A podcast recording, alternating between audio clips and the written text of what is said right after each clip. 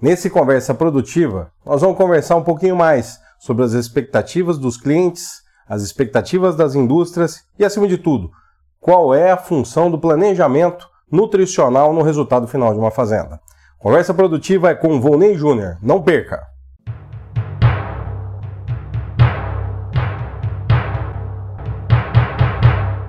Mas vamos direto ao ponto hoje, que eu acho que a coisa aqui, o pessoal está com avidez de informação. Qual é o diferencial, Vonei, esperado pelo cliente em uma visita? Eu gostaria de dividir isso aí em dois pontos. Um primeiro ponto, preparo.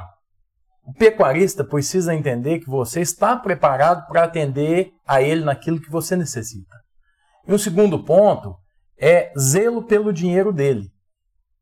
Sem dúvida. Traduzindo, dó do dinheiro dele. E dó pelo dinheiro não quer dizer que você tem que gastar menos.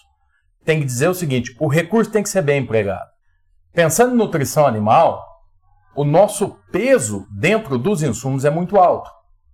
Se você pegar os relatórios do Shaker aí, do Integra, né, da equipe Terra, ele mostra que numa fazenda de recria e engorda, 35% em média do desembolso é suplementação. É uma grande parte. Mesmo. É uma grande parte.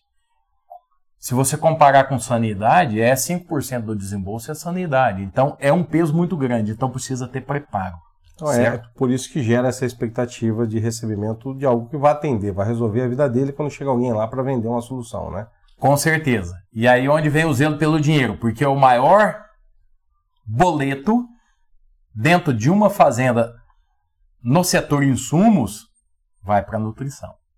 Qual é a importância do planejamento aliado entre a produção e o que vai acontecer na realidade? Ou seja, o que eu planejei hoje não acontece amanhã, né? É isso?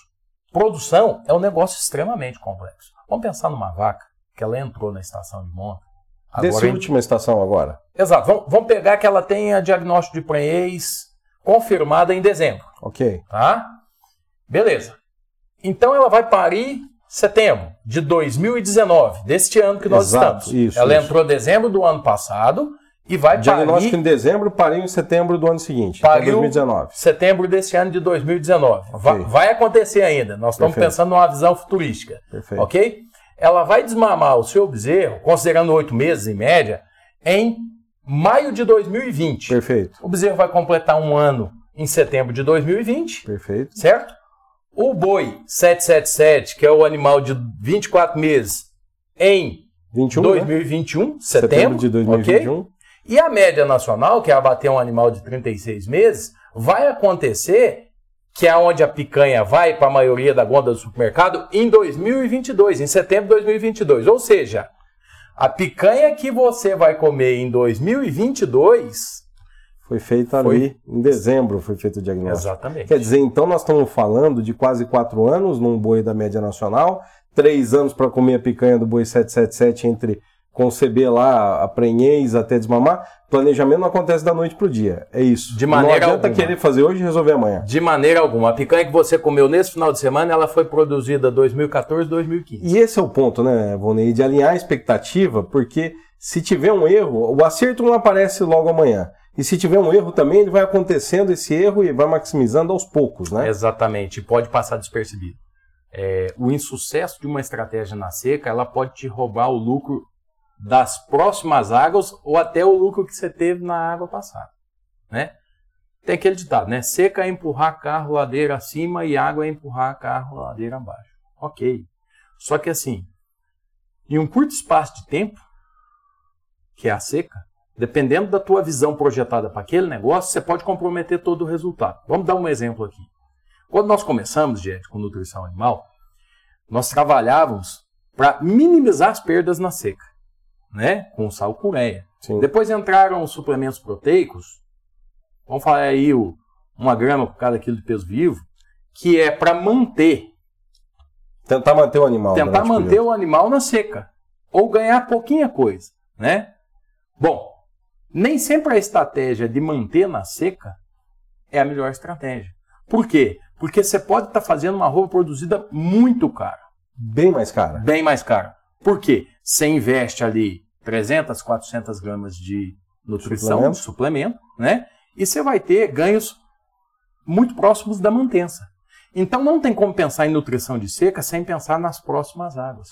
Nós temos que fazer a conta como um todo. O mais importante do que eu pensar na seca é projetar quanto que eu vou abater esse animal. Porque aí, tudo que eu fizer na seca, com assertividade, para casar águas nesse planejamento, vai te trazer mais retorno financeiro. Mais ou menos, se a gente transportar isso para um sistema de produção, né, Ronei, a gente pode dizer que a decisão se você vai ter um boi de dois anos, três anos, ou seja, você vai ficar no negócio ou não vai ficar no negócio, é justamente fazer a estratégia da seca funcionar.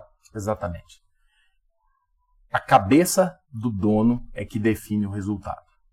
Não dá para a gente pensar em ganhar dinheiro sem gastar tempo no planejamento. O tempo do planejamento ele não pode ser menor do que o tempo da execução. Concordo. Que aí já tem problema. E muitas vezes, tanto da parte da indústria, porque também tem que ser feito essa analogia, quanto da parte do pecuarista, investem mais tempo na execução. Porque aquele negócio, o que você tem de novo aí para mim, né?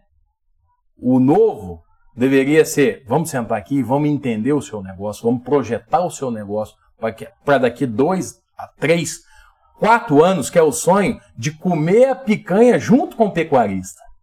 Aquela picanha que você começou a produzir junto com o pecuarista ali naquele sistema de parceria da indústria, é, fornecendo o suplemento correto para o pecuarista que quer fazer a coisa bem feita, o sonho é, vamos comer essa picanha junto? junto? É importantíssimo é, essa parceria. Indústria, consultores, pecuarista, formadores de opinião, né? Porque quando você junta essa turma tudo e começa a raciocinar em cima do negócio, as surpresas diminuem. Tem tecnologia hoje, você estava me falando um pouco da tecnologia que vocês trabalham lá na Conan. O que, que o cara pode fazer? Como é que ele pode planejar as águas? A gente falou da seca, mas e as águas? Como é que faz? Nós temos que segmentar a suplementação nas águas é, como intensiva é, e não intensiva. Suplementação intensiva, é, os proteinados e energéticos, né, suplementos proteicos e energéticos. Em fazendas que já têm Em fazendas estrutura. que têm estrutura, em fazendas que têm um, não só estrutura, mas também gente para lidar com aquele tipo de suplemento. Porque a frequência de suplementação ela aumenta. Ela é fantástica, está aí os resultados comprovados cientificamente de que esse é o caminho para a pecuária. Tendo estrutura, gente e condição, é um caminho claro. Isso. Vai embora. Né? Você faz uma receita adicional muito grande dentro da fazenda e você dilui os custos de uma forma muito eficiente. Mas essa não é a realidade da maioria. Não. A maioria, hoje, tem pouco acesso, tem pouco coxo, e aí entra um segundo caminho de uma nutrição, que é uma nutrição muito focada na vacada, que é a suplementação mineral, né? Que ela tem uma facilidade de manejo muito maior em função dos consumos, que são menores também. A constância de suplementação é menos, né, são menos vezes de, de, de, colocação de sal no coxo, é isso? Com certeza, é isso. Você, a frequência de abastecimento ela é menor. Nós temos sim na Conand é de um, uma tecnologia por nome Aglomerax. Essa tecnologia ela foi desenvolvida já há mais de 20 anos, né, pela família Penteado Cardoso, pela Conan, né, na época lá da Maná, e faltava para a gente a parte científica do negócio. Dois anos atrás, começou-se uma série de investimentos em experimentação. Nós conversamos com a Embrapa, levamos para dentro da Embrapa, já está no segundo ano consecutivo é, dos experimentos e os resultados provam o seguinte: para um suplemento aglomerado, que é aquele suplemento que ele tem facilidade de a chuva bater nele e escoar, certo? Você tem Dizer, não lixiviar tanto. Você tem uma perda muito menor do que o suplemento em pó. Foi mensurado isso? Foi mensurado dois suplementos isonutricionais, ou seja, o mesmo teor de nutriente que tinha num, tinha no outro, apenas mudando a forma física. Um aglomerado e um em pó. E deu uma diferença de 16% a mais de rendimento no suplemento aglomerado. Ou seja, é uma tecnologia que visa redução de custo por desperdício. Tá? É uma tecnologia visando redução de custo pelo furo do bolso do produtor, que é o desperdício, e que muitas, muitas vezes a gente não enxerga. E muitas vezes ele vai comprar um suplemento mineral e a briga lá é por 3%, 2%, e ele pode estar perdendo 16%. Exatamente. É isso? Essa é a racional. Ele, nos trabalhos, com o segundo ano consecutivo, mostram isso. Então, Voni, vamos, vamos pensar de uma forma assim: pecuarista quer fazer a fazenda produzir bem o ano todo. Qual é o passo a passo que você acha que tem que ser feito para isso acontecer? Tem que bolar um calendário e um programa nutricional para esses animais. Para criar a meta e criar esse programa, é isso? Exatamente. Quando você põe no papel, você vai criar a meta. Então você vai pegar a categoria animal que você tem na tua fazenda, vai projetar ela futuro dentro do peso estimado de abate. E você vai analisar e alocar debaixo de cada categoria, debaixo de cada estação do ano, quais são os suplementos que mais se encaixam ali. Depois você vai traçar uma análise de benefício-custo para cada sistema. Você vai ter ali desembolso, investimentos, você vai ter retornos, você vai ter o preço por arroba produzida e principalmente quando que você vai realizar, quanto que o dinheiro vai entrar na tua fazenda. Porque parte dos projetos não dão certo porque a análise de recurso ela é errônea. E aí no meio do caminho você acaba o dinheiro e você não consegue concluir. O planejamento nutricional eficaz é aquele que você consegue concluir ele dentro do que você planejou. Aí é auditar. O pecuarista vai só auditar se o que foi planejado está sendo cumprido e se vai ser concluído. Vonei, obrigado pela, pelo teu tempo, pela entrevista. Sempre muito bom falar com você, é sempre um aprendizado. Eu gostaria que você deixasse uma mensagem para quem nos assistiu aqui hoje. Tá. Primeiro, agradecer, Jed. Também é muito bom sempre falar com você. Seu canal está de altíssima qualidade, eu tenho visto e, e tem sido muito legal para a gente poder ver a experiência dos outros. A mensagem que eu gostaria de deixar é o seguinte: é, você, amigo pecuarista que está vendo esse canal, é, faça o dever de casa. Pensa em que estágio você está na tua pecuária.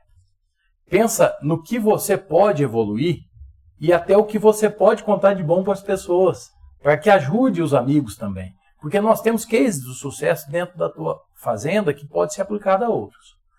Da nossa parte de, da Conan, nós estamos à disposição.